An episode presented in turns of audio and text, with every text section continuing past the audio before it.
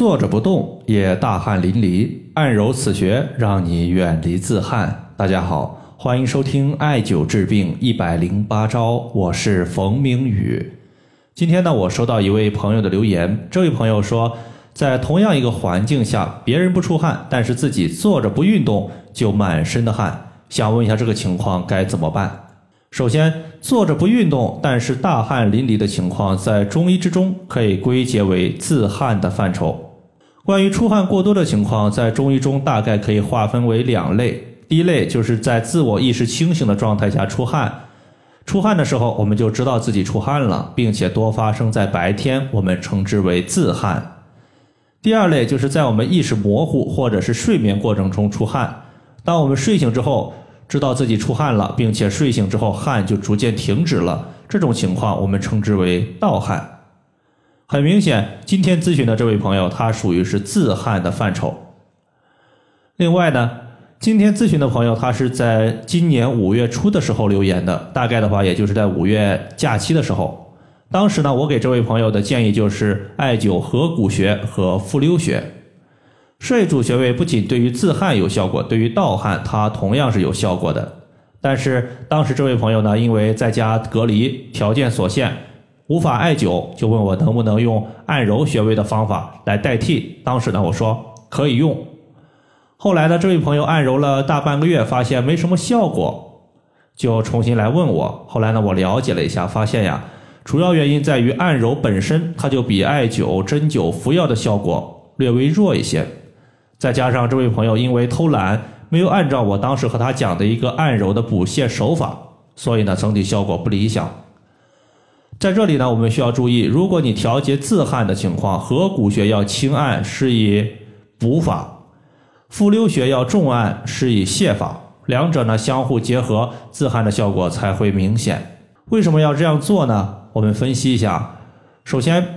坐着不动出汗，说明我们人体的体表对于汗液的固色统色能力不足。而中医认为，肺主气，主皮毛，气在体表会形成一个保护层，既可以抵御外邪的入侵，也可以防止内在的津液、汗液外泄。所以说，气虚自汗的出现，它说明我们的气不足了，需要补气。而合谷穴归属于手阳明大肠经，是大肠经的原穴，五行属火。大肠和肺是互为表里关系的，两者呢一荣俱荣，一损俱损。所以说，肺主皮毛，又主一身之气。当我们按揉合谷穴的时候，施以补法，轻按为补，重按为泻，可以补气，从而固涩我们的气，让津液不外泄。合谷穴呢，其实当我们五指并拢的时候，在大拇指和食指之间，肌肉隆起的最高点就是合谷穴的所在。第二个呢，就是复溜穴。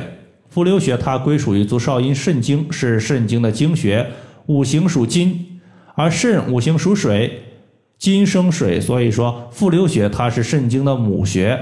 中医经常说虚则补其母，实则泻其子。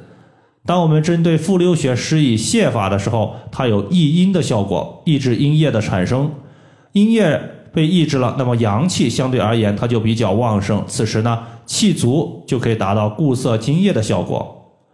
这个穴位呢，它是位于太溪穴上两寸。太溪穴呢是在足内踝的最高点和脚后跟连线的二分之一。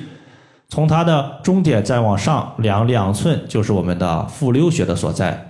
合谷穴和复溜穴呀，很多朋友在艾揉艾灸之后，有的时候发现整体的自汗情况缓解有，但是呢，缓解的情况比较缓慢。其实呢，在这里我们其实也可以再另外增加一个穴位，叫做后溪穴。后溪穴归属于小肠经，它同时连通督脉。对于督脉，我们经常说统摄人体一身之阳气。所以，当我们艾灸后溪穴的时候，可以提升人体整个的阳气。阳气足了，自然可以固涩体表，避免汗液肆意外流的情况。后溪穴它是位于我们的一个小拇指这一侧。当我们微握拳的时候，在小拇指的后方，你会看到一个皮肤的褶皱凸起。这个凸起的尖端就是我们的后溪穴的所在。